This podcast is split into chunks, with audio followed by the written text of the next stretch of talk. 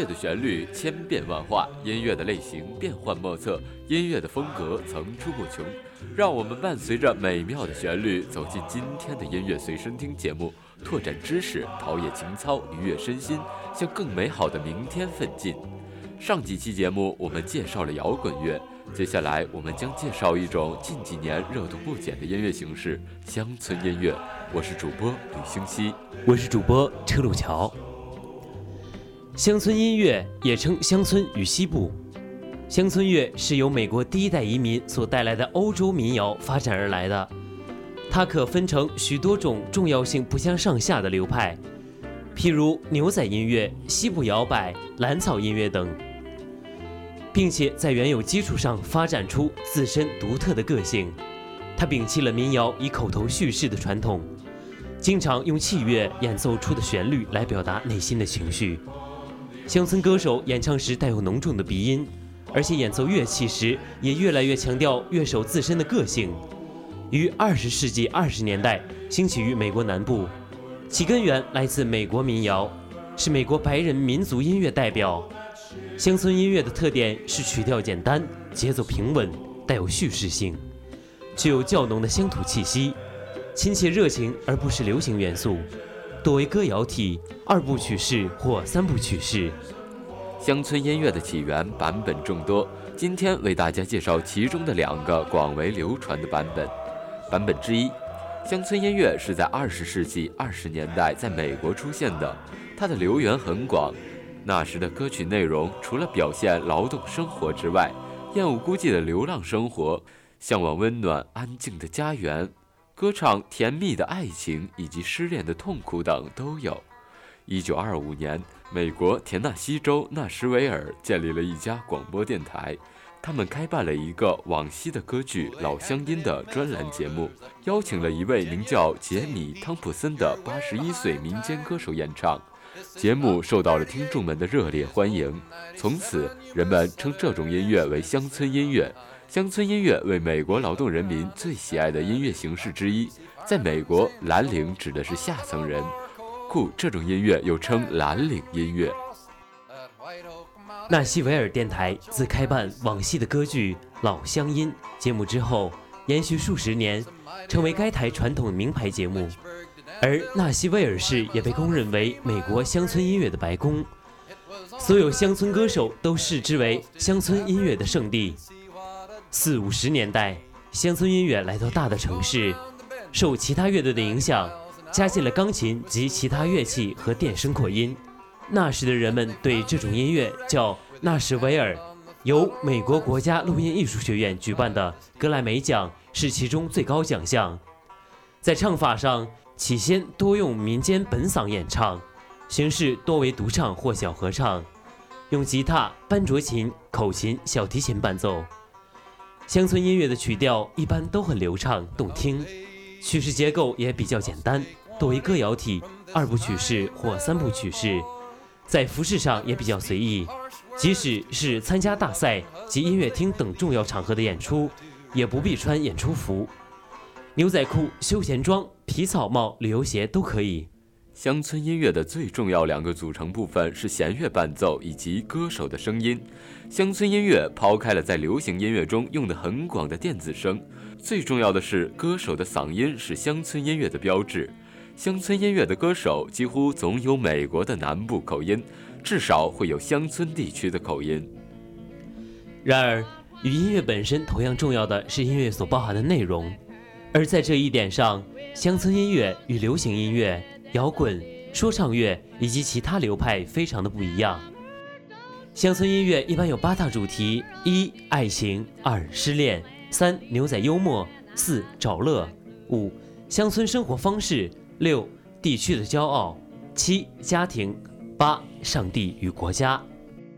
前两个主题绝不是乡村音乐所独有的，但是后六大主题则把乡村音乐与其他的美国流行音乐流派区分开来。简而言之，乡村的人们有他们自己的幽默感，喜欢牛仔风格的疯玩，以一种与城市人很不同的方式生活，以自己所在的乡镇、州、地区为荣，极为重视家庭，不羞于表达宗教情感与爱国情感。这些主题使乡村音乐有别于诸如小甜甜布兰妮的音乐。乡村音乐所包含的内容，往往最吸引美国南部与西部乡村的白人。作为群体，乡村音乐的听众往往是农民和蓝领，他们通常比美国平均水平穷一点儿，在政治与社会问题上也更保守一点儿。版本之二，乡村音乐是由阿帕拉山区一带乡村居民创始的。他们曾一直与工业发达的城市化美国大部分地区隔绝。他们的音乐是在自己的英格兰、苏格兰的移民先辈歌谣基础上发展起来的。他们常配以自制的乐器演奏，吟唱那些对他们触动最深的事情：他们的贫穷、他们的上帝、他们的农作物和家庭。由音乐中，他们寻求慰藉和豁达。第一首乡村音乐的录制是在1922年。由一位小提琴手艾克·罗伯森写的《沙利古丁》。一九二五年，田纳西州纳什维尔的一家电台开始每周播出乡村提琴手的实况演出节目。这演出后来发展成为最著名的热情演出，并使纳什维尔成了乡村音乐录音工业之都。尽管这演出在一九四一年就开始对全国播出。而乡村音乐的听众却仍是最初的南部和西南部。五十年代后期，摇滚音乐兴起，而传统的乡村音乐正处于低潮。此时，出现了一位富于创新性的吉他手和录音制作人切特·阿特金斯。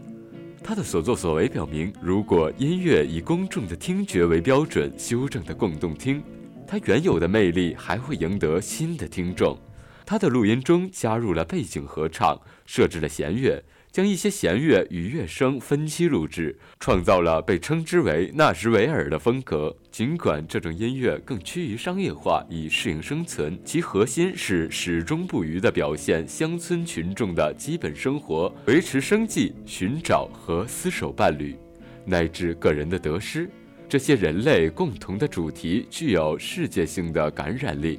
随纳什维尔风格而来的问题是，它吸引了大量的听众与乡村音乐，因为乡村音乐生产出的大量录音和演员，就像工厂源源不断地推出成品。而对于许多人来说，真正的乡村音乐层市也永远是土产的。年轻的乡村音乐艺术家以不同的方式创作歌曲，可他们有一个共同的追求，使他们的音乐更真实地接近他乡村的根。即使其听起来不那么像当今的纳什维尔，倒更像出自所谓“时事艰难”的过去好时光。莫斯兰德最初是为《滚石》杂志的编辑，现为《乡村音乐》杂志的专职编辑，著有《乡村音乐精粹》一书。当今乡村音乐最强有力的当属新传统运动，它听起来似乎有些矛盾。怎么音乐听起来会既新而又传统呢？新传统运动像大部分音乐工业生造词汇一样，是一个市场用词，而对音乐的描述，它不是一种观念或特别的风格。在此，它是指新一辈乡村艺术家们致力于音乐返璞归真，摆脱已形成好的好莱坞式华彩和雕饰。在过去的一年里，新传统派已开始统治乡村音乐电台了。乡村音乐没有像摇滚音乐那样的各类俱乐部。录音公司和广播电台做基地，为艺术家们带来声望，并使个人作品成为热门。乡村音乐家必须声名广播才足以为生，而在电台播音是他们唯一扬名露脸的良机。销售录音唱片和开专场音乐会都要有电台播音的过程。那曾是美国一度时尚民谣的音乐形式——歌曲，现已成为乡村音乐中最大的一宗。而演唱者已经一代新人换旧人了。随着在广播中的得势，新传统派已经开始改变音乐的面貌。这一变革的迅猛抵得上十年中几乎所有的变革。实际上，乡村音乐的变革在一九七五年以前一直缓慢而平稳地进行着。最早的乡村音乐是大西洋彼岸带来并美国化了的。安格鲁斯克兹乡间歌谣，乡间歌谣，它主要用于南部乡村，尤其是山区。当美国社会开始由乡村转向城市，由农业向工业和技术化转变的时候，乡村音乐的变革随之即产生了。以演奏自然发声乐器如吉他、班卓和提琴的乡村音乐，在二次世界大战之后便开始转向使用电音扩音的乐器。让我们稍事休息，稍后将继续为大家介绍乡村音乐。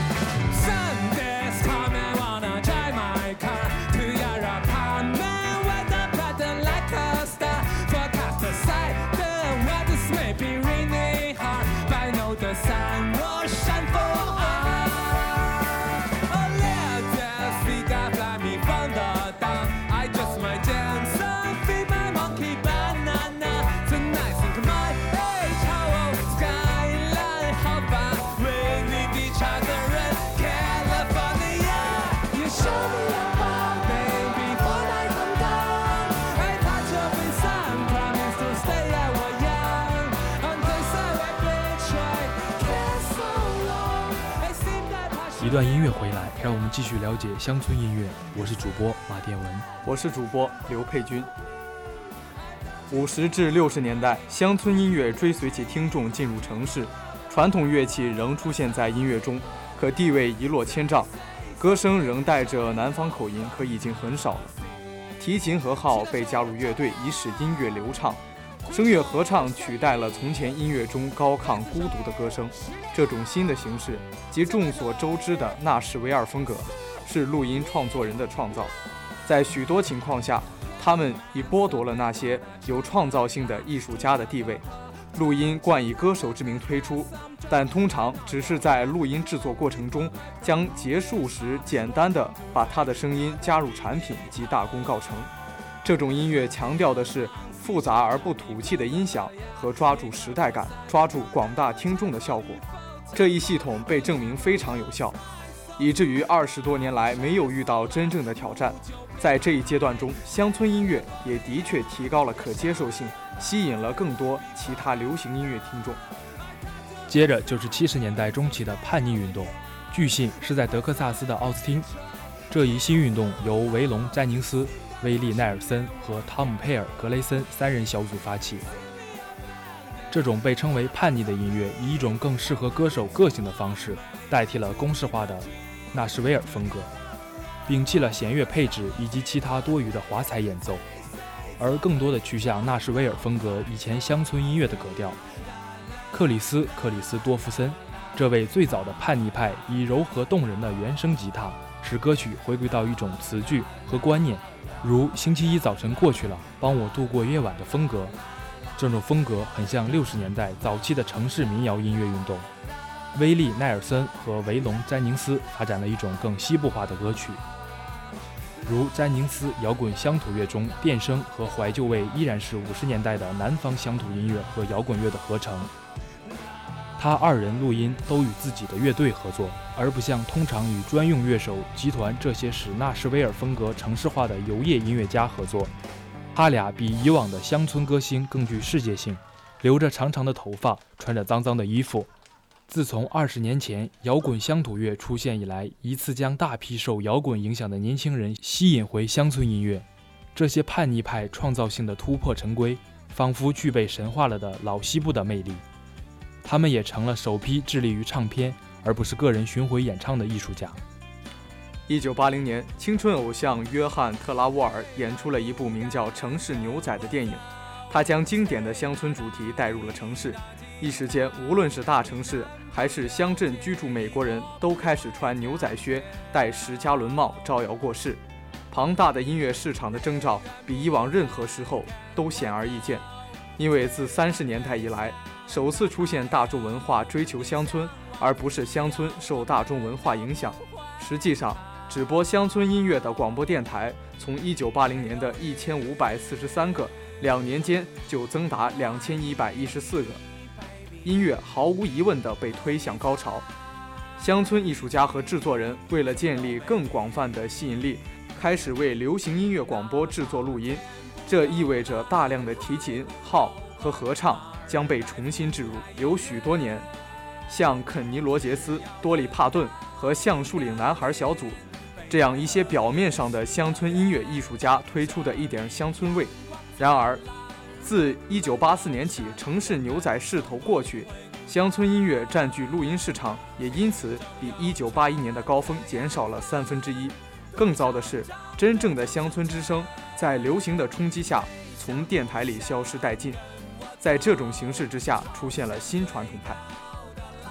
像10年的叛逆派一样，新传统派以其不加雕饰的乡村音乐，满足了那些忠实的。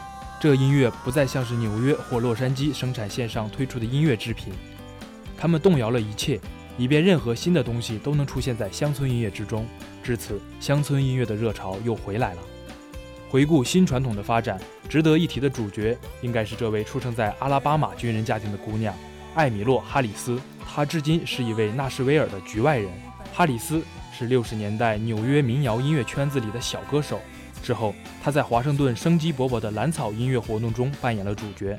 七十年代又协助兴起了洛杉矶的乡村摇滚运动。哈里斯并非生长于乡村音乐环境，可他热衷于此，甚于他生长环境中的流行摇滚以及其他形式。玉里斯是一位乡村摇滚圈子中脱颖而出的明星，他迁徙颤动的噪音暗示社会气满攻击和伤害。实际上，他1975年的第一张唱片《天空的碎片》就已经获得了比任何乡村摇滚歌手更多的东西——乡村的信赖。当他名声渐高之后，他的音乐变得更多，而不是更少乡村韵味，完全不循通常的成功之路。他最终未成为还不够流行的歌星，而成为了还不够乡村音乐的追随者，兼容两种风格于一身。一九八零年，他推出了一张蓝草音乐唱片《雪中的玫瑰》。蓝草音乐是一种鲜明的早期山区音乐形式，它是由至今仍活着的比尔·蒙罗创立并使之流行。其他创始人还有莱斯特·弗莱特、重唱组埃尔斯克鲁格斯和斯坦利兄弟。他最初局限于田纳西、北卡罗来纳、弗吉尼亚和肯塔基山区一带，多由原声提琴、吉他、曼陀林、贝斯和班卓演奏，并以复杂的声乐和声为装饰。蓝草音乐最初是对不断增长的乡村音乐商业化的反应，是使时光倒流。是使时光倒转的努力，但在美国，它从未显示出令人狂热的魅力，即使是在其声望的顶峰。可六十年代早期，他经城市民谣音乐歌手改编后，被歌迷奉为南方白人领略的真谛。对此的狂热却经久不衰。哈里森的唱片《雪中的玫瑰》是另一位蓝草音乐老将里根·斯卡格斯监制的。继《玫瑰》之后，他录制推出了《等待阳光照耀》。这张与《玫瑰》相似、以蓝草为基础的唱片，由于斯卡格斯在继承蓝草音乐时具有正统的流行摇滚根基，它使《玫瑰》成为取材最灵活广博的唱片。他将自然声与电声、传统与现代结合了起来，是质朴与华丽的统一体。许多新传统派艺术家是乡村音乐的统治者，大家都关心的是这一潮又能持续多久。不过，一些潜在的天才人物正在崛起。如马蒂·斯达特，一位歌手兼吉他手，他已与许多蓝草音乐和摇滚乡土音乐的乐队合作过，包括他的岳父约翰·尼卡什。再如格拉汉姆·布朗，他已与许多蓝草音乐和摇滚乡土音乐的乐队合作过，包括与他的岳父约翰·尼卡什。再如格拉汉姆·布朗，他把乡村音乐天衣无缝的。与六十年代孟菲斯黑人灵魂音乐结合在一起，而佩蒂·拉伍莱斯这位肯塔基矿工的女儿，则令人加快起主流现实乡村音乐歌手罗丽塔·林，以及稍后常于表现现实痛苦的乡村流行曲歌手的帕西·克莱因。佩蒂还发现了布朗和高迪，而欧肯尼斯小组嘹亮纯正的音乐。和伤感的和声，使人回想起超声埃弗利兄弟那支在五十年代末有一系列脍炙人口的摇滚乡土音乐作品的重唱组。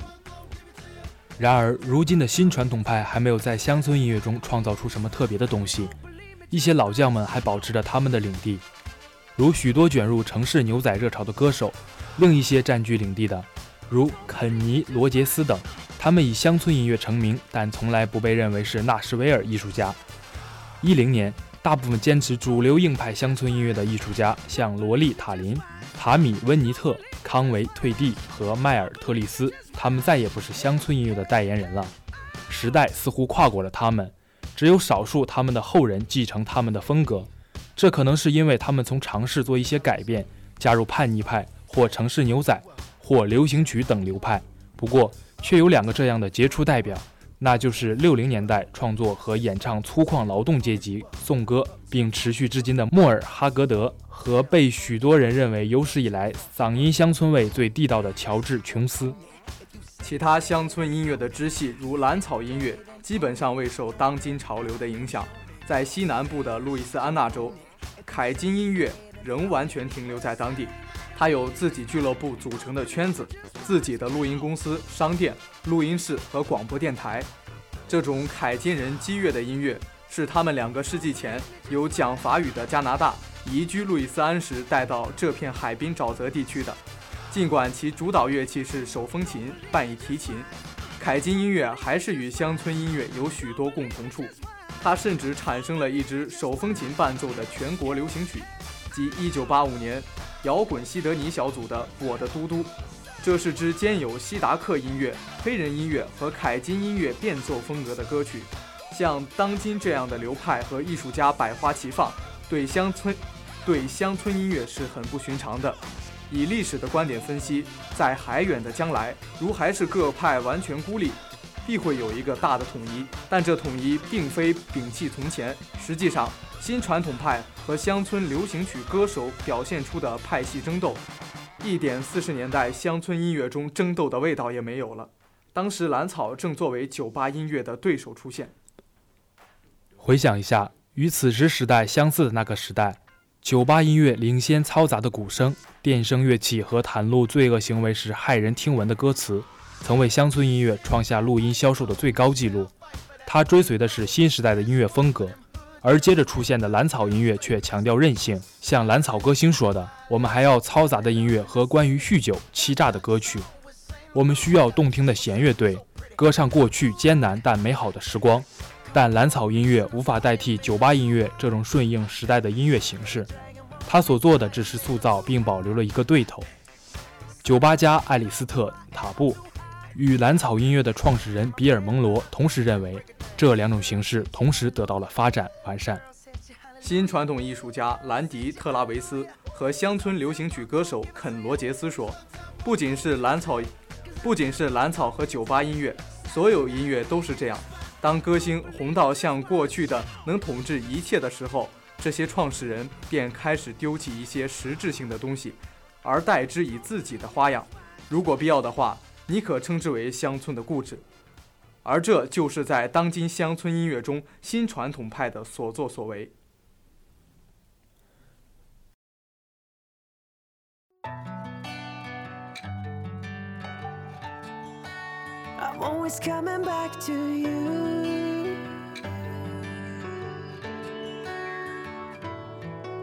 Some nights we fight, we scream, we don't know what do.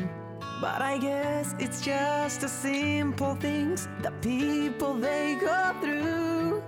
But another night, a glimpse, I see the real one that's you. And I know that nothing will stop me from standing high. 以上就是今天音乐随身听的全部内容。下期我们主要介绍的是乡村音乐的种类。如果大家对我们的科普系列节目感兴趣，可以收听调频七十三点五兆赫收听我们的节目，或者在喜马拉雅 FM 和苹果播客频道搜索辽宁科技大学广播电台科大之声，关注我们。本期编导王俊傲、白开元，本期主播马殿文、刘佩君、吕星熙、车路桥。让我们下期再见。